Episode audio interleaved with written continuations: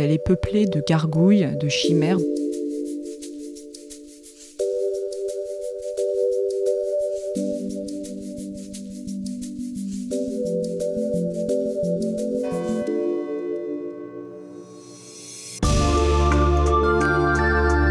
Au cœur de Notre-Dame, une série de podcasts par Passion médiéviste.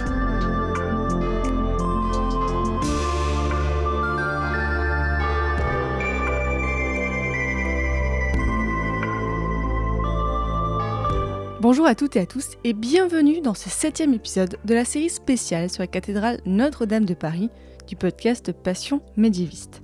Je m'appelle Fanny Cohen-Moreau et dans cet épisode, nous allons parler d'un élément important de la cathédrale, la fameuse flèche. Nous en avons déjà parlé dans les épisodes précédents, mais je vous propose aujourd'hui un épisode sur les deux flèches, celle du Moyen Âge et celle du 19e siècle qui a été détruite lors de l'incendie en avril 2019.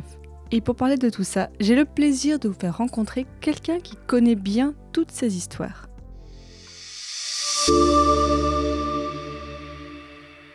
Je m'appelle Nina Derain, je suis étudiante en master Histoire de l'art, patrimoine et musée à la Sorbonne. J'ai réalisé un mémoire sur les flèches de Notre-Dame de Paris. Et j'étais également guide pour l'association CASA, donc guide euh, à la cathédrale Notre-Dame. Pour commencer, comment définir une flèche? Quel est son rôle dans l'architecture d'un édifice religieux? Une flèche, c'est la partie euh, pointue en forme d'aiguille, de pyramide, comme vous voulez, qui couronne parfois les, hauteurs des édifices. Donc on les trouve parfois sur les tours, parfois euh, directement sur le toit. En général, elles sont en pierre, mais la flèche de Notre-Dame faisait partie d'une catégorie un peu particulière puisqu'elle n'était pas en pierre, elle était en charpente de bois, recouverte d'une couverture de plomb. Ces flèches n'ont pas d'utilité structurelle. Hein. Euh, les édifices s'en passent très bien. D'ailleurs, il y en a énormément euh, qui ont disparu euh, depuis, le Moyen Âge. Mais bah, déjà, elles servent de clocher. Hein. La plupart d'entre elles comportent des cloches à l'intérieur. C'était le cas de celle de Notre-Dame. Et surtout, elles ont une fonction symbolique, en fait. D'abord religieuse, puisque elles représentent un peu un, doigt tendu vers le ciel, en fait, comme un piédestal qui brandit haut dans le ciel la croix, puisque sur la plupart de ces flèches, même toutes en fait, il y a le fameux coq, mais il y a aussi une croix bien sûr. C'est aussi une façon pour l'homme de se rapprocher en quelque sorte des cieux, donc de, Dieu. Elles ont aussi un rôle symbolique euh, d'un point de vue plus euh, civil, on va dire, puisque euh, la flèche, c'est vraiment un marqueur visuel dans, l'espace urbain, dans la ville. Un voyageur, la première chose qu'il voit en arrivant aux abords d'une ville, ce sont ces, ces flèches qui dominent en fait tous les toits de la ville. C'est comme ça qu'on identifie euh, une ville. D'ailleurs, dans les enluminures, dans les vieilles gravures, on représente une ville en représentant ses clochers, en représentant ses flèches. Et également, plus votre ville possédera de flèches et plus elles seront hautes, plus ce sera euh, synonyme euh, de, bonne santé économique, de puissance. Donc il y avait une vraie concurrence à l'époque entre les villes à qui aura la plus haute flèche. En fait, c'est un peu la même chose aujourd'hui avec les gratte-ciel. La flèche de Notre-Dame, pendant très longtemps, elle a été probablement le, le plus haut point euh, de Paris.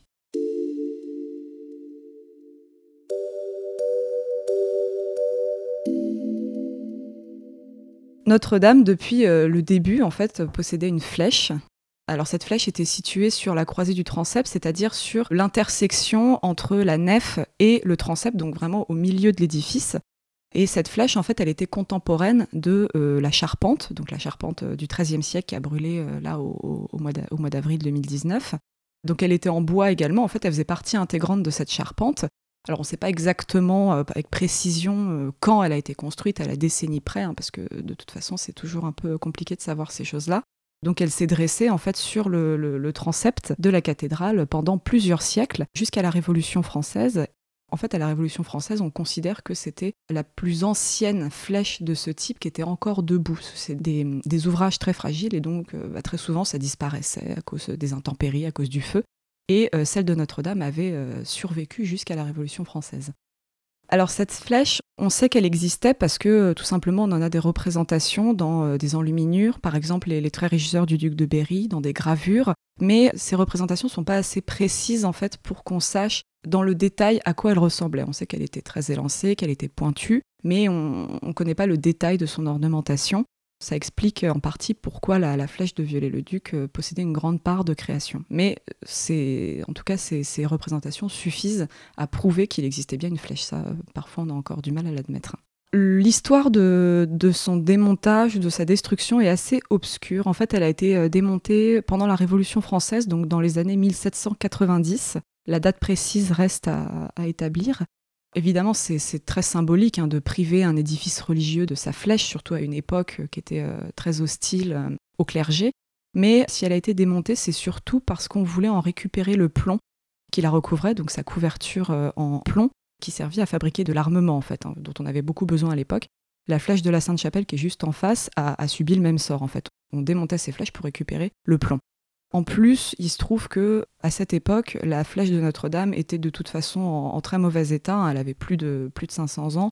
Elle penchait. Le bois était pourri, manquait des pièces. Donc euh, ça a été beaucoup plus simple de toute façon de, la démonter que de la, que de la réparer. Il n'en était pas question. Donc on a amputé la cathédrale de sa flèche. Mais de la même façon, quand vous coupez un arbre, il reste les racines sous terre. Et bien là, c'est pareil, en fait, on a coupé le, corps de la flèche, mais les racines étaient encore en place sous la toiture de la cathédrale, et ces racines sont restées en place jusqu'à la campagne de restauration de Lassus et Viollet-le-Duc. Et donc ces racines sont aussi une preuve que cette flèche a bien existé.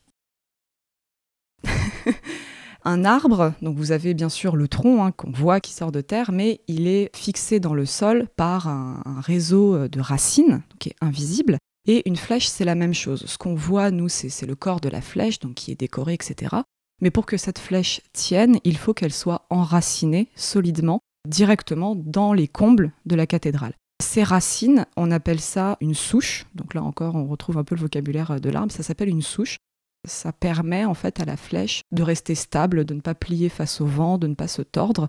Alors à Notre-Dame, vu que cette souche se trouvait sur la croisée du transept, donc au croisement entre euh, la nef et euh, le, transept, eh bien elle adoptait la forme de quatre pieds, un petit peu comme la tour Eiffel en fait, comme le, bas de la tour Eiffel, vous aviez quatre pieds qui allaient euh, se poser sur les piliers de la croisée du transept et qui ensuite se rejoignaient au centre et, et de là montait la flèche. Après la Révolution française, dans les années 1830, en fait, on commence à, se réintéresser au, Moyen Âge et donc aux monuments qui y sont associés, notamment les cathédrales, les édifices gothiques. Et on commence à, se rendre compte que bah, vraiment ils sont en très mauvais état, hein, parce que ça, a souffert pendant la Révolution, puis même c'était très ancien, c'était abîmé, etc. Donc on décide de lancer euh, un concours pour choisir quel architecte va restaurer la cathédrale de Paris. Donc c'était quand même une, grosse affaire, hein, parce que c'est un édifice euh, évidemment monumental et il fallait pas faire euh, n'importe quoi. Les deux architectes qui vont remporter ce concours, donc en 1844, c'est Eugène Viollet-le-Duc et son associé Jean-Baptiste Lassus. Eugène Viollet-le-Duc, il est encore assez jeune à l'époque, hein, il a une trentaine d'années, il est en train de restaurer la, basilique de Vézelay, en Bourgogne. Et Jean-Baptiste Lassus, lui, il est connu euh, pour avoir restauré plusieurs édifices parisiens, et notamment la Sainte-Chapelle, à laquelle il a également euh, redonné une flèche, donc euh, il s'y connaissait déjà un peu en flèche. Ils ont remporté ce concours parce que c'est leur projet qui a été jugé le plus fidèle à ce à quoi la cathédrale ressemblait autrefois. Et ce grâce à une très importante recherche documentaire. En fait, ils ont basé leur projet sur la recherche de, de sources graphiques, de sources descriptives, pour avoir une vision la plus précise possible de ce à quoi ressemblait la cathédrale autrefois. Et c'est notamment grâce à cette documentation euh, qu'il savait qu'il y avait une flèche sur la croisée du transept de, Notre-Dame. Le projet qu'il présente en 1844 a beaucoup évolué après avec le temps en fonction des, circonstances, euh, etc. Mais dès 1844, ils avaient pour projet de reconstruire une flèche. Ça faisait vraiment partie du projet d'origine. Alors pourquoi reconstruire une flèche? Surtout parce que cette flèche, elle faisait vraiment partie de la silhouette de la cathédrale en fait cette forme très fine, très élancée, ça, d'une part, ça contrebalançait un peu la, lourdeur des, deux tours de façade qui sont quand même très massives, très carrées. Et ça permettait aussi d'animer l'horizontalité euh, de cette longue nef. Ça permettait un peu de conduire, on va dire, l'œil vers, vers le ciel. Ça affinait les formes de la cathédrale.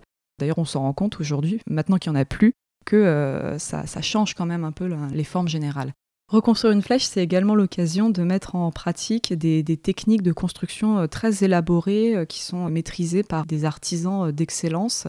Par exemple, reconstruire une charpente de flèche, c'est beaucoup plus complexe que construire la charpente d'une maison. évidemment, c'est un ouvrage qui est très haut, qui est très pointu. La base est, complètement différente. Donc ça, c'est une prouesse technique en soi. Également, la couverture en plomb a nécessité de redécouvrir des, des, techniques de façonnage du plomb qu'on n'avait pas pratiquées depuis, depuis des siècles. Et donc, le fait de reconstruire une flèche, ça permet de mettre en pratique ces techniques détenues par des ouvriers d'excellence, en fait.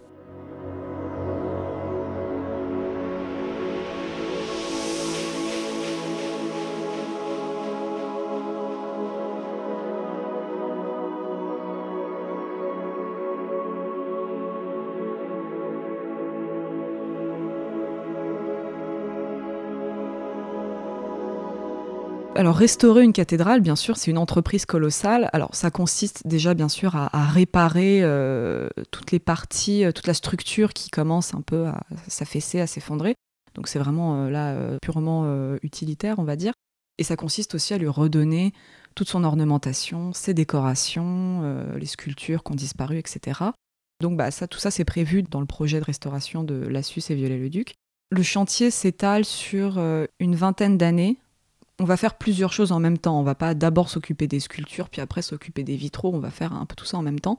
La restauration en elle-même commence euh, en 1844-45 et on va vraiment s'attaquer à la flèche à partir de 1848.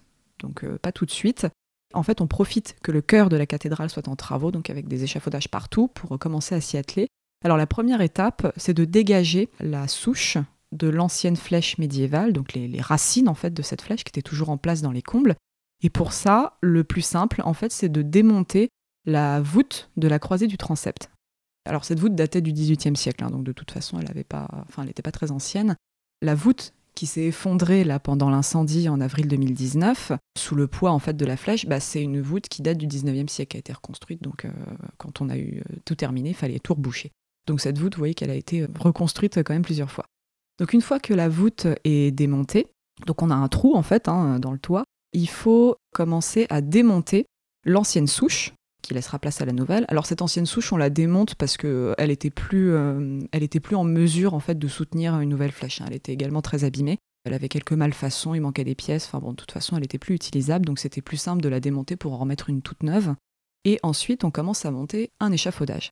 Alors l'échafaudage, il est très intéressant parce que il va s'élever au-dessus de la cathédrale, à plus de 100 mètres de haut. Donc pour l'époque, c'est euh, un ouvrage colossal qui est en bois, hein, bien sûr. En fait, il a la particularité de ne s'appuyer que sur les maçonneries de la cathédrale. C'est-à-dire qu'en aucun cas, il ne s'appuie sur la charpente ou sur la toiture, qui sont pas du tout faits pour supporter un tel poids.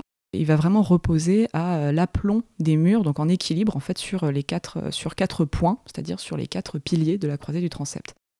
Une fois que cet échafaudage est monté, avec différentes plateformes bien sûr, pour que ce soit accessible aux ouvriers évidemment, eh ben on va pouvoir commencer à monter la flèche.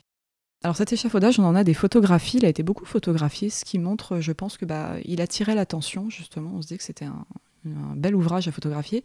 Et euh, ce qui est intéressant à observer sur les photographies, c'est qu'il y a très peu de dispositifs de sécurité en fait, on va dire, pour les ouvriers non pas qu'ils étaient maltraités, hein, c'était comme ça qu'on travaillait à l'époque, mais il n'y a pas de, il de rambarde, alors bien sûr, il n'y a pas a pas d'ascenseur ni de, de de charge mécanique, hein, ça, ça n'existait pas à l'époque. Et on, distingue des, petites échelles toutes fines qui montent à euh, plus de 100 mètres de haut là pour les ouvriers. Donc bon, ils étaient, ils avaient, fallait avoir le cœur bien accroché. Ça donne quelques informations sur, la, sur les conditions de travail des ouvriers à l'époque. Donc une fois que cet échafaudage est monté, on peut commencer à installer les nouvelles pièces de la charpente de la flèche. Alors ces pièces, en fait, on va les faire monter par le trou qu'on a préalablement pratiqué dans la croisée du transept. En fait, on passe pas par l'extérieur parce que euh, c'est plus simple en fait de passer par l'intérieur. Voilà. Donc on installe ces pièces euh, les unes après les autres et en tout le montage de la charpente prend trois mois. Donc c'est assez rapide. Donc ça entre le début de l'année 1859 euh, et le printemps, on va dire, et ensuite, une fois que l'on a terminé la charpente, bah faut marquer le coup quand même. Donc on fait une petite cérémonie euh, avec euh, les acteurs du chantier, avec le clergé. Euh. En fait, d'abord, on installe provisoirement un drapeau tricolore au sommet de la flèche. Donc c'est un beau symbole. Ça montre que bah, une espèce de concorde, on va dire, entre l'Église, bien sûr, et l'État qui gère un peu ces chantiers. Ensuite, on va installer la croix en fer forgé, donc qui fait 8 mètres de, haut. On s'en rend pas compte quand on est en bas, hein, bien sûr, mais elle est, très grande, avec au-dessus le coq, coq en cuivre qui contient des reliques, donc le coq hein, qu'on a retrouvé dans les, dans les, débris de l'incendie. Alors ça, c'est une opération très spectaculaire, on le sait grâce aux, journaux de l'époque en fait. Dans les journaux, on nous explique que le montage de, cette, de cette croix va attirer les curieux qui vont se masser sur les quais de Seine pour voir ces ouvriers à près de 100 mètres de haut monter cette croix qui est très très lourde. C'est un peu un spectacle aussi hein, quand même pour la ville autour. Une fois que cette croix est montée, bah, là on va pouvoir commencer à recouvrir la charpente de plomb. Donc faut faire assez vite quand même parce que bah, le bois bien sûr ça pourrit. Hein. donc si la flèche est pourrie alors qu'elle n'est pas terminée, c'est un peu embêtant. Donc euh, là euh, viennent euh, les, plombiers, les ouvriers plombiers, les couvreurs aussi, qui vont envelopper toutes les pièces de bois de cette charpente dans des feuilles de plomb de quelques millimètres d'épaisseur. Alors le plomb c'est très souple, hein, donc on peut le, manipuler avec des maillets froids, hein, donc ça c'est très pratique. Cette opération de couvrement va durer, elle, 18 mois, donc c'est beaucoup plus long justement parce qu'il faut être très minutieux, il faut vraiment recouvrir tous les recoins, toutes les petites moulures, les petites décorations. Euh, voilà, donc ça prend du temps. Viollet-le-Duc, il appelle ça de l'orfèvrerie monumentale. C'est exactement pareil que quand vous recouvrez une petite sculpture avec des feuilles d'or, bah là, voilà, c'est pareil. Sauf que c'est du plomb et c'est beaucoup plus grand. On commence la, couverture en plomb par le haut, tout simplement parce que bah, on va, descendre et en descendant, on démonte l'échafaudage au fur et à mesure, jusqu'à arriver au niveau, euh, du toit.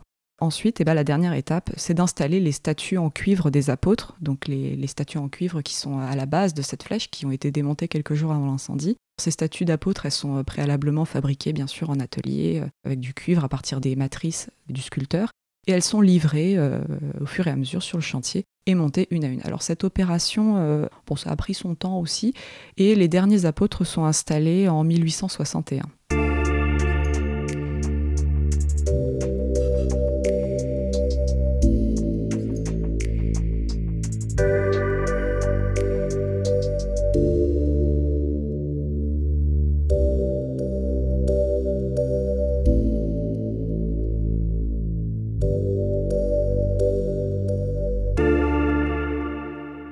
Que les derniers apôtres sont montés, on est en 1861, la restauration de la cathédrale n'est pas encore terminée. Hein. elle se termine officiellement en 1864, mais euh, ça marque quand même symboliquement un, point d'orgue, on va dire, à ce chantier. Cette flèche, elle est euh, très représentative de, ce qu'on appelle le style néo-gothique en fait au 19e siècle, vu qu'on se réintéresse euh, beaucoup au Moyen Âge et donc au, style gothique. On s'imprègne en fait du style gothique pour essayer de, faire renaître, de faire revivre ces formes donc c'est un peu réducteur de parler de pastiche ou de copie parce qu'on ne fait pas que copier bêtement euh, ce qu'on a sous les yeux, on essaye de le réinterpréter, euh, de, l'embellir aussi un peu parfois.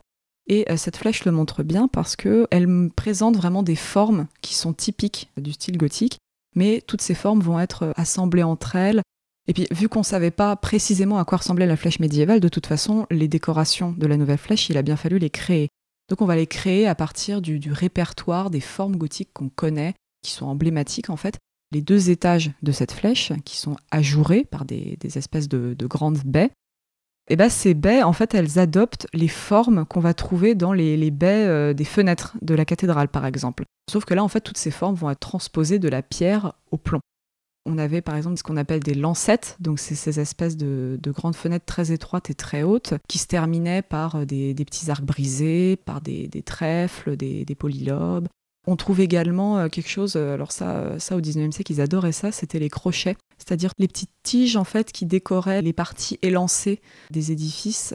Il y en a beaucoup à Notre-Dame, il y en a par exemple sur les arêtes des tours. Ça anime en fait, on va dire, les formes qui sont soit très verticales, soit très horizontales, ça crée des, jeux d'ombre et de lumière. Et il y en avait sur l'aiguille de, de la flèche. Tout ça, ça montre vraiment comment on va assimiler le vocabulaire ornemental gothique pour en faire quelque chose de neuf, mais en même temps qui s'inspire, euh, qui s'inspire de l'ancien. Alors cette flèche, elle est aussi néo-gothique du point de vue des techniques en fait, parce que l'architecture gothique c'est pas qu'un style en fait, c'est aussi euh, tout un principe euh, technique. Et bah, cela tout simplement parce qu'en fait, il a été décidé de la reconstruire dans les matériaux traditionnels du Moyen Âge. On aurait pu refaire une flèche dans un matériau complètement différent. Par exemple, à Rouen, à la même époque, on est en train de construire une flèche en fonte.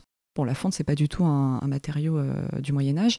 Et donc là, euh, le fait de faire l'effort de retrouver, d'acquérir la, maîtrise des techniques anciennes, donc c'est-à-dire la charpenterie, la plomberie d'art, ça montre vraiment cette volonté de s'inscrire aussi dans les, dans les techniques médiévales. Ce sont aussi ces matériaux-là qui permettent de créer toutes ces ornementations, parce que bon, le bois, ça se sculpte très finement, le plomb, ça se modèle très finement. Donc ça permet justement de, bah, de reproduire toutes ces petites fioritures qui sont typiques du gothique. Cette flèche, elle est vraiment représentative du style néo-gothique parce qu'elle est peuplée de, de, gargouilles, de chimères, donc tous ces monstres grimaçants qu'on voyait pas forcément quand on observait la flèche d'en bas, mais en fait il y en avait vraiment beaucoup. Il y avait des, des espèces de dragons, des... enfin bon, on ne sait jamais trop quel animal ça représente. Et ça, c'est vraiment devenu dans l'imaginaire collectif l'archétype du, style gothique. On voit une gargouille, on se dit ah bah ça c'est gothique. Alors qu'en fait, c'est vraiment au 19e siècle, on adorait euh, ces monstres en fait. Donc là, on en a mis partout, hein. on, a vraiment, euh, on les a recréés complètement. Donc ça, ça s'est vraiment euh, assimilé au, style néo-gothique. Et sur la flèche, c'est vrai qu'il y en avait beaucoup, donc qui étaient en plomb également. Hein. D'ailleurs, le sculpteur qui les a réalisés, on pense que c'est le même que celui qui a sculpté les monstres de la galerie des chimères. Donc ces monstres très connus qui sont en fait euh, à la base des tours. Par exemple, la, strige, donc cette, euh, cette, chimère très connue qui se penche euh, au-dessus de Paris, qui observe en fait la ville, qui est devenue un peu aussi le symbole de Notre-Dame. Hein. Bon, il n'y a qu'à voir dans, dans, le bossu de Notre-Dame, hein, ces chimères, on leur a carrément donné vie. Donc ça, ça sortait en fait de l'imagination des artistes du 19e siècle, mais qui s'inspiraient en fait, qui étaient inspirés par, par le Moyen Âge.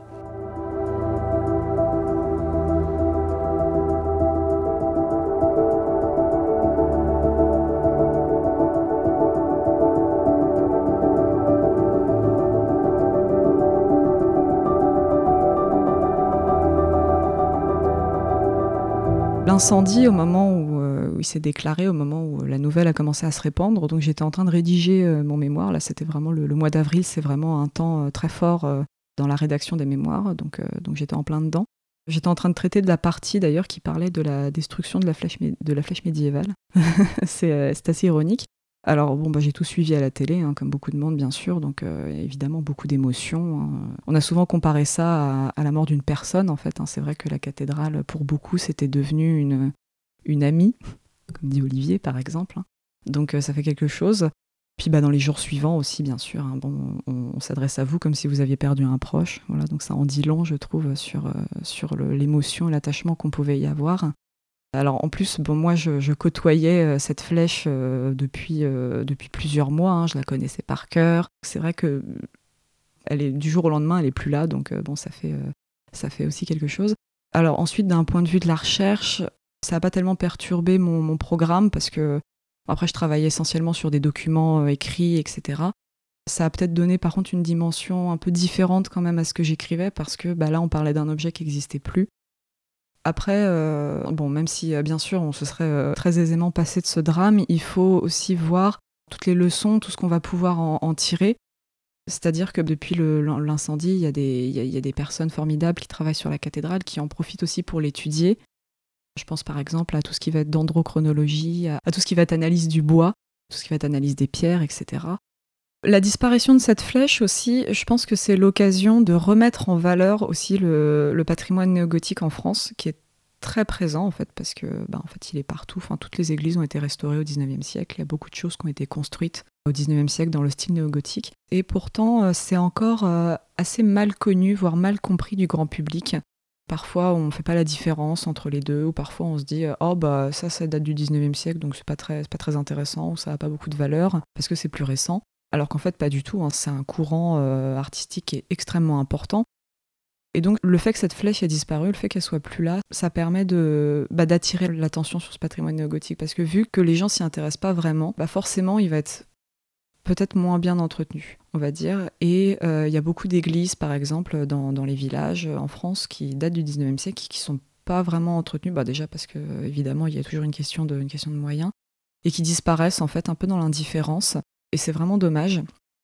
Cette flèche, c'est un peu le, le, symbole de ce patrimoine, on va dire. Notamment des flèches comme celle de Notre-Dame, donc qui sont en, charpente et en plomb, qui datent du 19e siècle. Il y en a d'autres en France. Déjà, il y a celle de la Sainte-Chapelle, qui est juste en face. Elle est à quelques mètres en fait de Notre-Dame, quoi. Donc certes, il faut pleurer la disparition de la flèche de Notre-Dame, mais il y en a une autre juste en face qui est également magnifique, qui a été construite par euh, Jean-Baptiste Lassus, donc, euh, donc vraiment, elles sont très proches. Il y a aussi, par exemple, la, cathédrale d'Orléans. Euh, il y a une flèche qui ressemble beaucoup à celle de Notre-Dame, qui date également du 19e siècle. Il y a euh, celle du Mont-Saint-Michel, la flèche qui, vraiment domine toute la baie. Elle date également du 19e siècle. Et donc, ça, ce sont des ouvrages qu'il ne faut pas hésiter à admirer. parce que ça c'est vraiment le représentatif de tout ce qu'on sait faire, tout ce qu'on a su faire au, au 19e siècle. Alors j'ai été guide à Notre-Dame de Paris pendant un mois, au mois d'août 2018. Ce que j'aimais beaucoup montrer pendant mes visites, aussi bien à l'extérieur, donc sur la façade qu'à l'intérieur, c'était le dialogue entre euh, toutes les époques, en fait. Parce que, bon, évidemment, la cathédrale, c'est un édifice euh, médiéval, euh, en, grande majorité, du XIIIe siècle. Mais il y a énormément de choses qui ont été ajoutées, modifiées au fil des siècles. Et ça, ça montre que c'est un édifice qui a jamais cessé de vivre, en fait. C'est pas un musée, hein, c'est pas figé dans le temps. Déjà, il y, a tout ce qui est 19e siècle, évidemment, hein, mais, mais, entre le Moyen-Âge et le 19e siècle, s'est passé beaucoup de choses. Par exemple, l'aménagement du chœur avec le vœu de Louis XIII, en fait, dans le cœur de la cathédrale, vous avez une statue euh, de la Vierge qui tient euh, le, Christ mort dans, ses bras, donc une piéta en fait. Et de part et d'autre de cette Vierge, il y a euh, une statue de Louis XIV et de Louis XIII en train de prier. Et c'est Louis XIV qui a fait aménager ce chœur.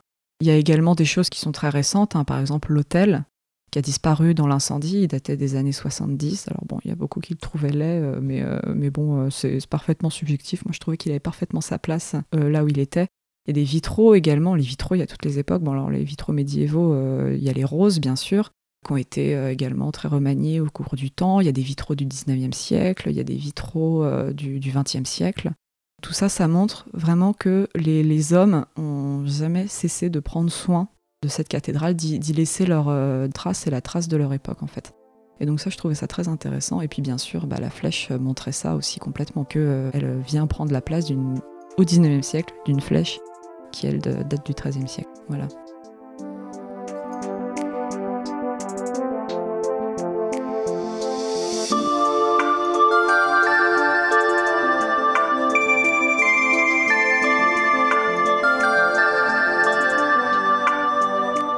Dans le prochain épisode de cette série spéciale, l'avant-dernier épisode déjà, nous ferons un léger pas de côté. Vous entendrez une nouvelle personne dont vous avez déjà entendu le nom dans l'un des premiers épisodes. Merci à Clément Nouguier pour le générique de cette série. Merci à Dean pour la magnifique illustration. Merci à Jonathan, le mec de Zef, pour le montage. Et merci aux personnes qui soutiennent Passion médiéviste sur Tipeee et qui ont permis le financement de cette série spéciale.